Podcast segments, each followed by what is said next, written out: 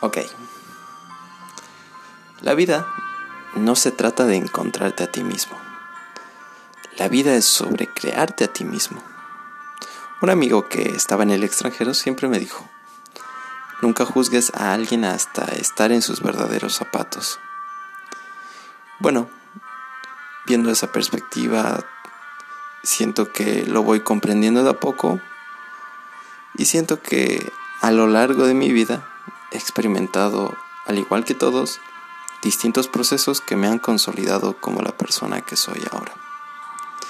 Experiencias buenas y no tan buenas han moldeado gran parte de mi personalidad y han solidificado en mí opiniones, perspectivas y creencias con las que me he ido relacionando con el mundo. Como resultado de esto, la manera en que me vinculo con el todo y conmigo mismo ha presentado algunos cambios notorios. Otros, no tanto, en determinados periodos de mi vida, me han permitido y también me han puesto en la actualidad con un contraste diferente al sistema de creencias que veía. Y a partir de eso, seguía explorando mi realidad desde una postura más amplia y introspectiva. Lo anterior me ha llevado a comprender situaciones a partir de distintas filosofías, como también en formas de ver al mundo, los cuales me han permitido también llegar a donde estoy ahora. Puedo decir que me siento orgulloso de mi proceso personal y que con añadidura a este proceso me gustaría seguir en pie con aquello que puedo hacer servir de guía y que me servirá en un futuro, quién sabe cómo, pero me servirá. Al final de todo, no soy un sabio, ni mucho menos un erudito, pero sí espero poder compartir mis ideas y conocimientos con todo aquel que desee escucharme y aceptarme.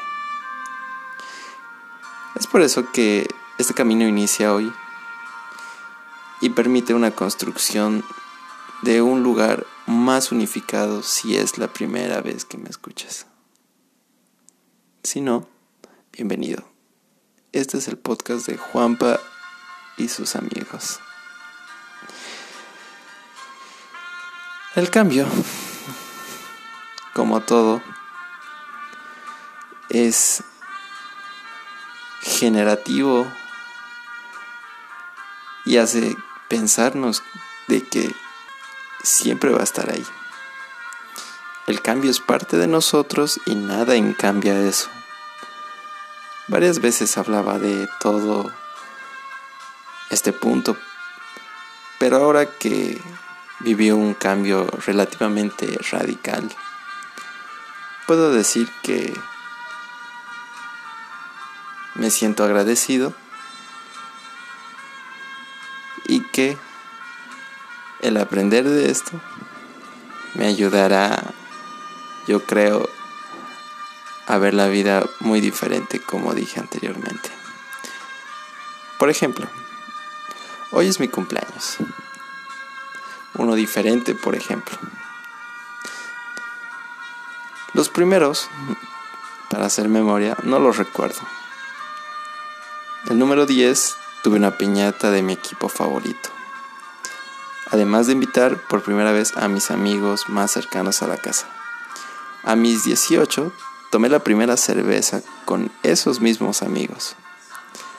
Además de ir a un concierto con alguien que pintaba estar en mi vida por mucho tiempo. Y sí, hasta la fecha sigue siendo uno de mis mejores amigos. Se convirtió también en un hermano. A los 20 comíamos una torta quemada hecha con mucho amor, ese amor que solo una madre sin saber de pastelería sabe. A mis 21 estaba riendo a carcajadas con todos esos amigos que se hicieron desde los 18. Y por último, los 22, conocí a gente que nunca había visto en 21 años. Pero estaban ahí, cantándome feliz cumpleaños porque un profesor no sabe guardar secretos.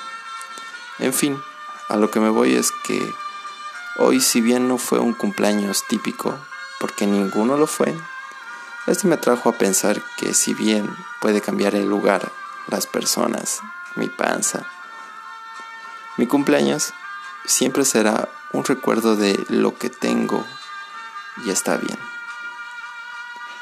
Para así mirar al cielo y decir gracias vida. Me tienes nuevamente donde empecé. En fin, feliz cumpleaños Juanpi.